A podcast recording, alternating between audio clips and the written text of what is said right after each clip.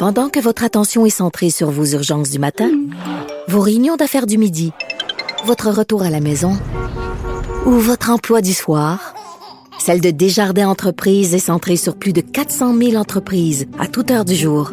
Grâce à notre connaissance des secteurs d'activité et à notre accompagnement spécialisé, nous aidons les entrepreneurs à relever chaque défi pour qu'ils puissent rester centrés sur ce qui compte, le développement de leur entreprise.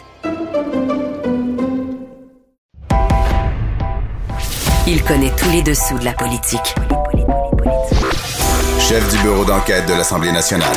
Antoine Robitaille. Là-haut sur la colline. Là-haut sur la colline. Cube Radio. Bon mardi à tous. Aujourd'hui à l'émission, la pandémie n'éprouve pas que le système de santé, le réseau de l'éducation et les apprentissages en ont beaucoup souffert aussi. Du temps précieux a été perdu et certains, dont moi, pensent que nous devrions utiliser les jours de la relâche annuelle pour combler ce retard. On en discute avec la présidente de la Centrale des syndicats du Québec, Sonia Etier. Mais d'abord, mais d'abord, parlons histoire. Grand philosophe, poète dans l'âme, la politique pour lui est comme un grand roman d'amour. Vous écoutez Antoine Robitaille. Là-haut sur la colline. L'actualité est pleine d'échos du passé, l'invasion du Capitole à Washington et le couvre-feu ici au Québec notamment. Et pour en discuter, je reçois mon ami Dave Noël, qui est historien et journaliste au Devoir. Bonjour Dave. Bonjour Antoine. Donc, euh, c'est pas la première fois qu'un Parlement est envahi comme ça, comme ça a été le cas à Washington par euh, des barbares, disons-le. euh, est un cas à nous, à nous proposer, à nous exposer. Le Capitole a quand même été incendié en 1814.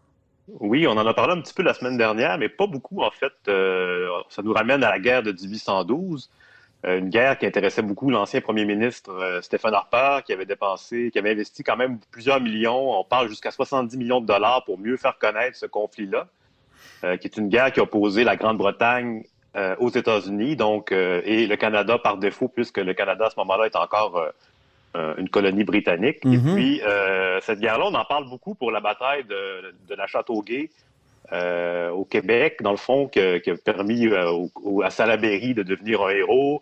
On en parle aussi pour Laura Secord dans le, le Haut-Canada qui avait prévenu les, les Britanniques de l'arrivée des Américains, mais on connaît beaucoup moins l'aspect un peu plus naval de- du conflit. Donc, les Britanniques, la Royal Navy, qui avait décidé d'établir un blocus tout le long de la côte américaine, donc de la Nouvelle-Orléans jusqu'au Maine. Et en 1814, euh, ils, font, ils vont même euh, effectuer un raid pour euh, attaquer Washington, directement la capitale. Mhm. Et puis, euh, à ce moment-là, donc on est en août 1814, les Britanniques débarquent, euh, les Américains euh, sous-estiment un peu la- l'ampleur de la menace et euh, leurs troupes sont repoussées. Les Britanniques entrent dans la ville et euh, à ce moment-là, ils incendient non seulement le Capitole, mais aussi la Maison-Blanche et euh, la bibliothèque du Congrès, donc à ce moment-là. Est-ce que Donald Trump n'a pas évoqué ça à un moment donné, d'ailleurs? L'in- le- le- L'incendie de 1812 euh, par le Canada, avait-il dit à l'époque, en, en 2018. oui. Oui, sans doute, mais à ce moment-là, c'est ça. Donc, euh, euh, c'est ça, 1814, en fait, l'incendie euh, euh, surprend vraiment tout le monde. Euh, James Madison, qui est le président euh, américain à ce moment-là, lui, il s'enfuit rapidement. Et euh, même que, c'est peut-être un parallèle avec Trump, c'est qu'on l'a- on l'accuse d'avoir laissé faire, en fait, d'avoir un peu sacrifié la ville. C'est ça. Il y a des gens, c'est ça, rapidement. Qui Mais je- ce que je veux dire, c'est qu'il avait évoqué ça en 2018, puis il s'était trompé de date.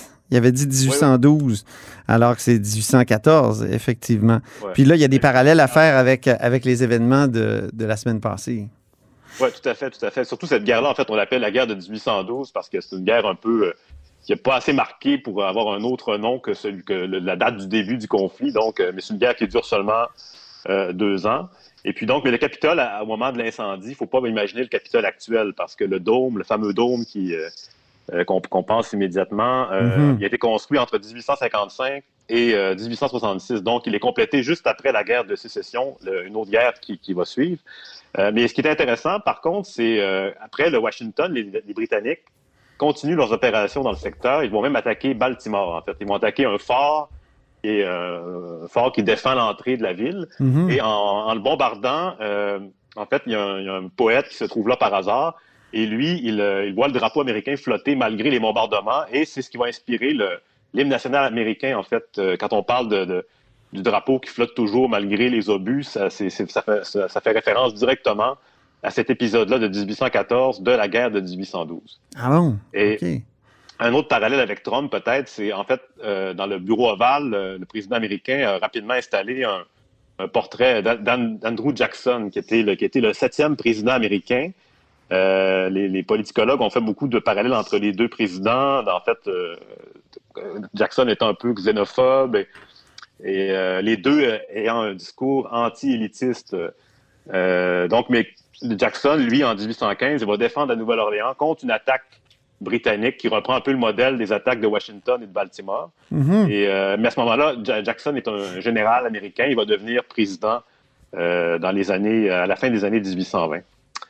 Et puis, euh, pour ce qui est, c'est ça, dans le fond, quand la semaine dernière, on parlait beaucoup de, du cas américain en, en disant qu'au Canada, on est un peu à l'abri de tout ça, mais euh, pas tout à fait, puisqu'on a certaines personnes qui l'ont évoqué déjà, c'est l'incendie du Parlement du Canada uni. Ben oui, Jean-François Nadeau dans le devoir euh, de, lundi. Oui, c'est ça. Donc, euh, en 1849, le Parlement du Canada uni, parce qu'à ce moment-là, après les rébellions patriotes, on a uni le bas et le haut Canada ensemble. donc, c'est vraiment un groupe de, de conservateurs anglophones qui décident d'incendier le Parlement euh, en raison d'une loi d'amnistie qui visait les, euh, victimes des répressions militaires de, des rébellions patriotes. Donc, euh, ces gens-là se présentent au Parlement et donc ils, ils entrent à l'intérieur et le feu mettent le feu à, l'endroit. Et on a beaucoup parlé en fait des, ça, des 25 000 livres et documents qui ont été détruits dans cet incendie-là, dont plusieurs documents qui remontaient à l'histoire de la Nouvelle-France, donc des documents qu'on a perdus à tout jamais. Épouvantable, ça. Euh, oui, c'est ça. C'est vraiment, euh, c'est encore, c'est ça. C'est un autre, un autre niveau que ce qu'on a vu à Washington, parce que là-bas, les gens sont rentrés, mais ça s'est, ça s'est terminé là. Heureusement qu'ils prenaient des selfies, comme euh, a dit Jean-François Nadeau. Oui, c'est ça. 1849, malheureusement, Il était occupé à se prendre en photo. Heureusement, ils n'ont pas mis le feu. ils n'ont pas mis le feu à l'endroit. Oui, puis le site, en fait, à Montréal a été fouillé dans les années 2010. On a trouvé 700 000 objets, des, livres calcinés, des, vieilles paires de lunettes. Et euh, donc, c'est ça. Puis la conséquence de 1849 pour Montréal, c'est que la capitale va quitter la ville pour aller Toronto, Toronto, Québec, euh, puis Ottawa. Donc, c'est vraiment... C'est vraiment une capitale sans domicile fixe au 19e siècle. Oui, c'est ça. La, capitale se promène. Mais Montréal, évidemment, à partir de ce moment-là, on va décider de, l'installer, d'installer la capitale dans une ville plus tranquille. Donc, euh, à ce moment-là, donc euh, Québec puis Ottawa. Et, on a parlé de feu, mais parlons de couvre-feu maintenant. C'est pas la première fois qu'il y a un couvre-feu au Québec, mais euh, ça fait très longtemps. Oui, c'est ça. En fait, la semaine dernière, on a beaucoup parlé de, du précédent de la crise d'octobre. Euh, l'historien Louis Fournier est intervenu pour rappeler que c'était une fake news. En fait, il n'y a pas eu de couvre-feu en 1970 pendant les mesures de guerre. C'est une disposition qui existait, mais elle n'a pas été appliquée. Ah. Euh, oui, c'est ça. D'ailleurs, euh, ouais, c'est ça. il y avait des arrestations sans mandat, mais il n'y avait pas de couvre-feu en tant que tel. Donc, il ne fallait pas nécessairement rentrer chez soi le soir partout au Québec. Mais est-ce que c'est déjà arrivé dans l'histoire où il a fallu rentrer chez soi et se terrer, se, se claquemurer à partir euh, d'une certaine heure? oui, ben, on peut remonter assez loin, en fait, au, au 18e siècle, en 1759. Euh, pendant le siège de Québec euh, par le général Wolfe, euh, le commandant de la garnison de Québec fait fermer les portes de la ville. Donc, les gens qui se présentent à la tombée de la nuit devant la ville, la porte est fermée, doivent attendre jusqu'au lendemain matin pour pouvoir entrer. Et puis, quand les, Britanniques s'emparent de la ville à l'automne, en fait, ils s'installent à l'automne 1759, on instaure vraiment un couvre-feu. dans le fond, les gens doivent rentrer chez eux à la nuit et fermer leur lumière après 21 heures. Et ça, c'est une mhm. mesure qui vise essentiellement les, voleurs, en fait, parce qu'on craignait beaucoup le, pillage. Et euh, donc, c'est vraiment associé à ça. Pour, ce qui est d'un autre exemple, si on a la grippe espagnole, il y a eu une forme de couvre-feu, mais c'était pas vraiment... il n'y avait pas d'heure fixe pour rentrer à la maison. C'est seulement qu'on demandait aux gens de... en fait, les, églises étaient fermées, les cinémas, les magasins, donc euh, il, y avait, ça, il y avait cette mesure-là, mais qui n'était pas tout à fait un couvre-feu. Et comme euh, on était à la fin de la guerre mondiale, la Première Guerre mondiale, il y avait beaucoup de militaires dans, la ville qui cherchaient déjà des conscrits. Mhm. C'était à l'époque de la conscription, donc il y avait beaucoup de, de- de forces de l'ordre disponibles pour euh, veiller à ce que les gens ne, ne se rassemblent pas. Et euh, un exemple plus récent, c'est euh, les exercices de blackout de la, seconde- de la Seconde Guerre mondiale. À Ah l'époque, oui. on parlait, on parlait pas de blackout, mais tu vas aimer ça, Antoine, on parlait plutôt de l'obscurcissement, qui était le terme français employé. Euh, C'était une forme de, de, ça, de défense passive. Euh, en, fait, au son des sirènes, les gens devaient entrer chez eux, les piétons devaient entrer dans le premier dépanneur euh, euh, disponible, et à ce moment-là, on fermait les lumières jusqu'à temps qu'une deuxième sirène signale la fin de l'exercice. Et puis ça, ça visait... euh, Même mon papa s'en souvient, qui est né en 1938. Euh, OK. il se souvient des, des espèces d'obscurcissement à Québec. Oui, pendant la mais il y en avait guerre. dans, dans toutes les villes euh, du Québec et euh, ça visait, euh, ben, en fait, ça visait les. Il fallait éviter de donner des points de repère aux, aux éventuels bombardiers allemands. Donc, euh, ça, j'en ai parlé à un historien militaire, Mourad Djebabla Brun, qui me disait que techniquement, à la fin de la guerre, les Allemands auraient pu euh, éventuellement bombarder des villes euh, du Canada, ce qui n'a pas eu lieu, évidemment. Euh, et aussi, ça c'est plus connu un peu, et c'est même entré dans le folklore, en Gaspésie. Euh, Ah bon? Il y a eu aussi des formes de- de- d'obscurcissement euh, parce- en raison des, des sous-marins allemands qui, Oui. euh, qui patrouillaient à l'entrée du golfe du Saint-Laurent pour euh, torpiller les navires de commerce. Et puis, euh, il y a eu même en 1942 une ordonnance pour que les gens euh, masquent leurs fenêtres du coucher du soleil jusqu'au matin, à partir de l'île verte jusqu'à Gaspé. Donc, euh, c'était une mesure assez plus, plus rigide. Il y avait des, des barrages routiers, mais c'était surtout pour contrôler la présence d'étrangers. On, on craignait, on craignait beaucoup les espions allemands. Mhm. Et d'ailleurs, il y en a un qui est débarqué aussi pendant la guerre, donc c'était quand même une, c'est un risque beaucoup plus réel que les, les bombardements allemands. Et puis un dernier, euh, dernier exemple que Oui. je peux donner, c'est un couvre-feu générationnel Ah bon? qu'il y a eu à, à Montréal, oui, en 1942. C'était pour les enfants de moins de 14 ans. Euh, ceux qui n'ont pas de cours du soir, ils devaient être accompagnés de leurs parents s'ils sortaient entre 9h et 5h du matin. Pourquoi? Euh, en fait, c'était vraiment pour euh, des, des- des raisons de, de bonne mœurs publiques. Euh, donc, c'est pour éviter que la jeunesse se erre dans les rues comme ça, sans raison. Et puis, dans, dans une, une brève que j'ai retrouvée dans le, dans le devoir de l'époque, on disait que les errants et les récalcitrants trouvés dans la rue seront reconduits à leurs parents et les récidivistes seront remis à la cour des jeunes délinquants. Donc, euh, c'était vraiment une, une, comment dire, une loi qui a été appuyée par le clergé, une mesure, pas une loi, mais une directive qui a été appuyée par, euh, par le clergé à l'époque. Très bien. Ben, merci beaucoup, Dave Noël, euh, historien et journaliste au devoir. Merci Antoine. Merci pour ce- cette chronique rétroviseur. On pourrait l'appeler comme ça.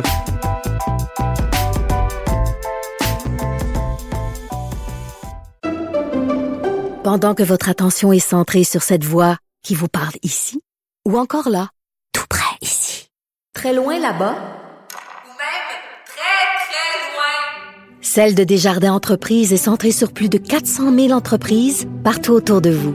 Depuis plus de 120 ans, nos équipes dédiées accompagnent les entrepreneurs d'ici à chaque étape pour qu'ils puissent rester centrés sur ce qui compte, la croissance de leur entreprise.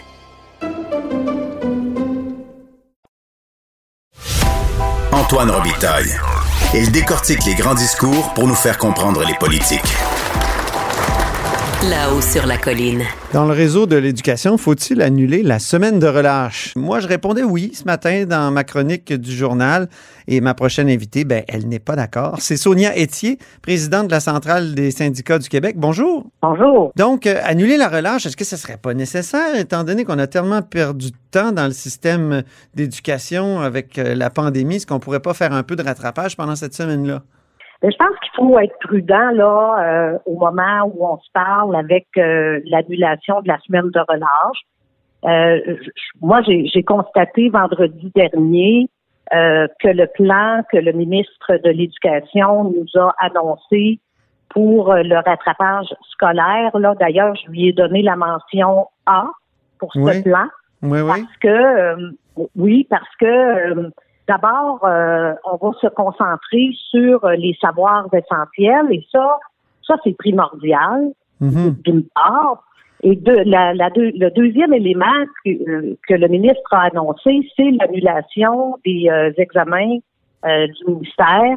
Et ça, là, c'est vraiment là euh, beaucoup, beaucoup, beaucoup de temps euh, que les que le personnel enseignant euh, doit passer avec les élèves pour euh, faire les ce qu'on appelle les tâches complexes là.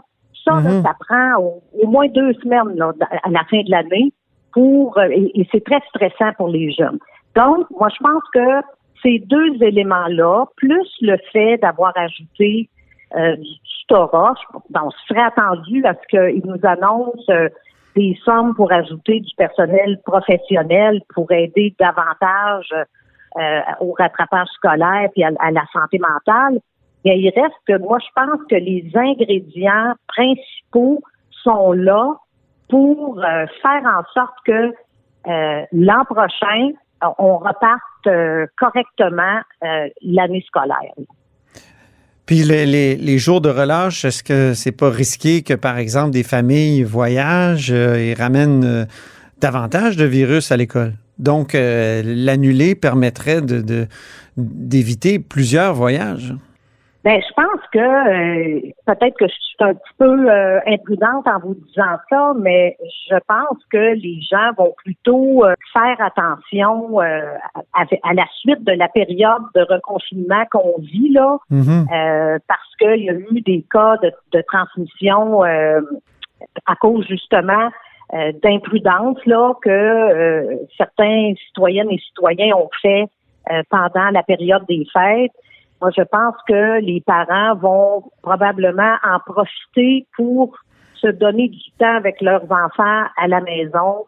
Euh, et peut-être qu'on on, on aura un, un peu un peu plus de liberté. Mais il me semble qu'ils ont on- juste on fait ça dans la dernière année, avoir du temps à la maison avec les enfants. Je pense, pense qu'on n'a pas eu. Les élèves s'ennuient de, leur- leurs amis. euh, tu sais, c'est ce que le premier ministre disait hier, que les élèves étaient contents de, de- de rentrer parce Oui, que depuis le 17 absolument. décembre, ils n'avaient pas vu leurs amis.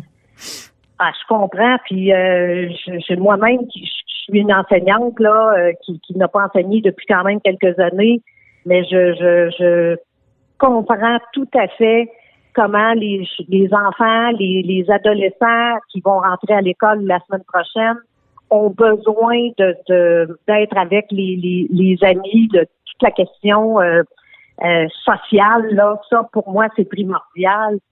Mais Mhm. je vous dirais que les parents n'ont pas eu de temps avec les enfants parce que les parents, là, la plupart des parents ont travaillé en télétravail. Les enfants ont été aussi euh, en enseignement à distance.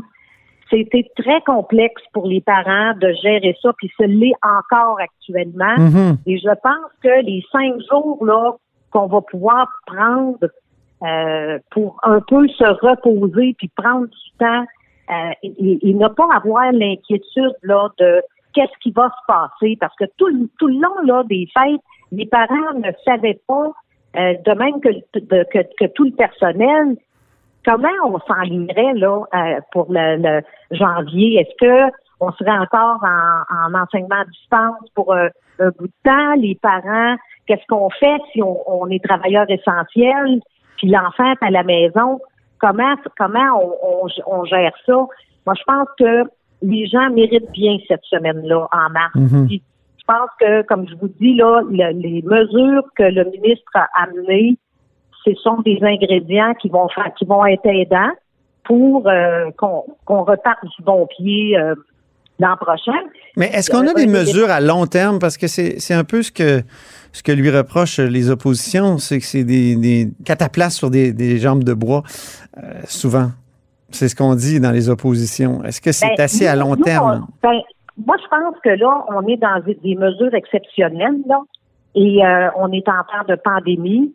Puis je pense que déjà de se d'avoir un, un plan là qui, qui est autre que de gérer à la petite semaine, mais que de se rendre jusqu'à la fin juin, en ayant, comme je vous disais tout à l'heure, les, les ingrédients essentiels pour que les, les jeunes puissent réussir leur année scolaire. Et déjà, euh, on, on se projette là euh, pour l'année prochaine, pour l'année scolaire 2021-22. Ouais. Et là, en 2021-22, ben là, je pense que on va pouvoir, le ministre va pouvoir euh, euh, remettre sur les rails là les choses euh, importantes, comme par exemple là, les examens du ministère, euh, Le- et là, on a reporté le, le, le bulletin, hein, comme on sait. On a le, le premier bulletin est reporté de deux semaines. Et euh, le deuxième bulletin va compter davantage pour aider les jeunes, étant donné qu'ils vont être dans des, dans des situations d'apprentissage qui vont être plus euh, plus positives. Est-ce que ça prendrait, comme ma- présidente de la- Oui. Madame Etier, est-ce que ça prendrait pas un, un espèce de grand sommet pour euh, justement discuter de la, la relance? On- il y a des comités qui repensent à la relance économique, mais la, la- la relance scolaire, euh, est-ce que ça prendrait pas justement une sorte de grand sommet là, comme on, on en a le secret au Québec? Je pense que non. Moi, je pense que l'important là, c'est que on a des experts hein, qui, qui sont euh, sur le terrain là, qui, sont les le personnel enseignant, le personnel de soutien professionnel. Il y a des. Je pense que le ministre de l'Éducation, ce qu'il faut qu'il fasse, c'est de travailler avec les partenaires pour euh, remettre l'éducation sur ses rails. Ça, pour moi, c'est primordial. Mhm. Euh, et, et- et c'est ça qui est gagnant. Puis remarquez qu'il y a beaucoup de solutions que la, la FSE, la CSQ euh, ont apportées euh, au ministre de l'Éducation qui, euh, qui finalement ont été retenues puis qui sont des, des solutions gagnantes. Par exemple? Donc, ben, par exemple, comme toute la question des savoirs essentiels, Mhm. euh, je pense que ça, euh, c'est c'est- c'est très, très, très, très pertinent. On en a fait aussi sur euh, la santé et la sécurité. Euh, tu sais, par exemple, euh, nous, très tôt, on a, on a demandé euh, que les jeunes portent des masques, etc. Ça a été long. Mais, euh, Et les purificateurs d'air, êtes-vous satisfait de sa réponse au ministre qui dit que ça peut être même pas du dommageable? tout, pas du tout. Non, ça, euh, les explications qui nous ont été données, là, moi, j'ai qualifié ça de cousu avec du gros fil blanc. Mhm. Et euh, je lui ai attribué la mention échec là-dessus parce que les, les arguments, on les achète pas. Puis on, on se dit, ben il faut qu'il continue à, à réfléchir à- là-dessus, là, parce que on sait là, le, le- c'est euh, la, la COVID est, est- est transmise par aérosol, donc les- ça peut être une solution les purificateurs d'air là. Alors euh, donc ça là-dessus on n'a pas euh, on- n'a pas salué son travail là-dessus. Sur le côté pédagogique, Ouais. c'est c'est pour nous euh, c'est- c'est pour nous satisfaisant, mais pas sur la question euh, de la qualité de l'air. Mhm. Mais du côté des enseignants, Madame Etier, euh, on nous dit que c'est pas égal. Des parents nous écrivent, nous disent qu'il y a des professeurs qui sont très actifs, euh, ont beaucoup euh, euh, déployé d'énergie pour euh, compenser là, les, les difficultés de la pandémie, mais d'autres euh, ont été un peu à la traîne, non? ça se peut que ça soit inégal, puis je, je le reconnais parce que euh, certains, euh, c'est- comme les gens dans la société en général, il y a du personnel qui est, est à la maison avec leurs enfants, deux, trois enfants, qui étaient eux-mêmes Ouais. euh, hein, en apprentissage euh, à distance avec leurs enseignants. Il faut se partager le, le, le matériel informatique. C'est pas tout le monde qui, par exemple, a trois trois tablettes ou trois ordinateurs. Ouais. Euh, gérer les enfants qui courent autour de la table en même temps qu'on doit enseigner. Euh, aussi, il faut, il a fallu que le personnel enseignant refasse les pré leur, leur- je vais utiliser un ancien terme, là, refaire les préparations de classe. Ben oui. Enseigner à distance devant un écran où les enfants parfois ferment les euh, l'écran Oui. ou encore que des parents passent en arrière pour faire des commentaires parce que puis là on, on doit faire euh, de la discipline à travers ça et, et, euh, s'assurer que les élèves apprennent et, et tout le, le volet personnel que les gens vivent ça c'est c'est des choses qui sont qui ne se contrôlent pas c'est pour ça qu'à quelque part c'est- peut-être inégal là. Oui. Euh, Je vois aussi l'autre inégalité, c'est privé-public. Euh, justement, pour la semaine de relâche, j'apprenais tout à l'heure qu'il y a plusieurs euh, écoles privées qui, elles, vont en profiter pour faire du rattrapage. Si on a une semaine de relâche complète au public, puis que le privé, lui, euh, s'en sert pour justement faire du rattrapage, est-ce qu'il n'y a pas là une, une inégalité, un fossé qui se creuse entre les deux réseaux? Je pense que ce qu'il faut euh, ne pas euh, oublier là, c'est que la semaine de relâche là, c'est cinq journées d'arrêt là pour euh, que les parents apprécient beaucoup, que les jeunes apprécient parce que euh, ça fait du bien là, de, de, de s'arrêter là une semaine pour reprendre après euh, avril, mai, juin là, pour terminer l'année. Puis d'autant plus que euh, le deuxième bulletin là, va prendre beaucoup, beaucoup d'importance euh, dans cette année scolaire. Euh, il faut aussi se rappeler que dans tous les centres de services scolaires au Québec, les cinq jours ont été faits au début de l'année. On a débuté l'année scolaire cinq jours plus tôt pour permettre aux parents puis aux enfants de prendre du temps de qualité à, entre, entre eux là, dans cette semaine-là. Alors, euh, il n'y a pas il a pas là à ce moment-là entre le public et le privé parce que c'est les cinq jours d'apprentissage on les a eus en début d'année. Mm-hmm. Pourtant, c'est ce qu'on entend beaucoup, là, c'est que le privé est plus dynamique pendant cette euh, pandémie. Entre, entre vous et moi, si euh, c'est sûr que euh, on, peut utiliser cet argument-là, c'est facile, mais dans la réalité, c'est pas vrai parce que les, les 180 jours de classe, là, les 5 jours de classe ont été faits au début de l'année. Mhm. Donc, si on n'avait pas cette disposition-là, ben, on commencerait cinq jours plus tard l'année scolaire. Là. Et, euh, Mais c'est pas juste en termes de nombre de jours, c'est en termes d'utilisation des, des, journées. C'est pas en termes de tu sais, l'utilisation des journées, justement, je, je, le dis, là, pour la relâche, euh, il y a des écoles privées qui vont en profiter pour faire du rattrapage. Ben, c'est, je, je, peux comprendre qu'ils vont en, en, profiter pour faire du rattrapage, mais que je veux essayer d'être clair, c'est mhm. que ces journées-là, on les a enseignées, ces journées-là. C'est un déplacement de journée de travail, de journée d'enseignement. Elles ont été faites. Et moi, je pense qu'il faut aussi se dire que parfois, euh, se reposer, puis euh, hmm. prendre euh, un petit peu de temps pour, pour la famille, puis pour soi, ça, ça nous permet de rebondir davantage après. Euh, et, moi, je, je, je, pense que le personnel enseignant euh, et, les autres personnels là, vont avoir besoin de. On n'a pas les moyens, autrement dit, là, que notre monde tombe malade. Mmh. Hein. Vous savez, il y a beaucoup ben de décrochages. Il y a beaucoup de gens qui, qui, quittent la profession parce que c'est trop difficile. Quand on est rendu à aller chercher euh, euh des, des, des gens qui ont un secondaire 5 euh, ou un collégial, pas d'antécédent judiciaire pour enseigner, ben, je pense qu'il faut prendre soin de notre monde. Là. Merci hein? beaucoup. ben oui, je comprends. Je, rebondis sur votre mot rebondir, puis euh, euh, soit, souhaitons un rebond éducatif et scolaire. intéressant pour, pour le Québec. Merci Sonia Etier, présidente de la Centrale des syndicats du Québec. Merci beaucoup. Merci, au revoir. Et c'est tout pour La Haut sur la Colline en ce mardi. Merci d'avoir été des nôtres et n'hésitez surtout pas à diffuser vos segments préférés sur vos réseaux. Et ben, revenez-nous demain.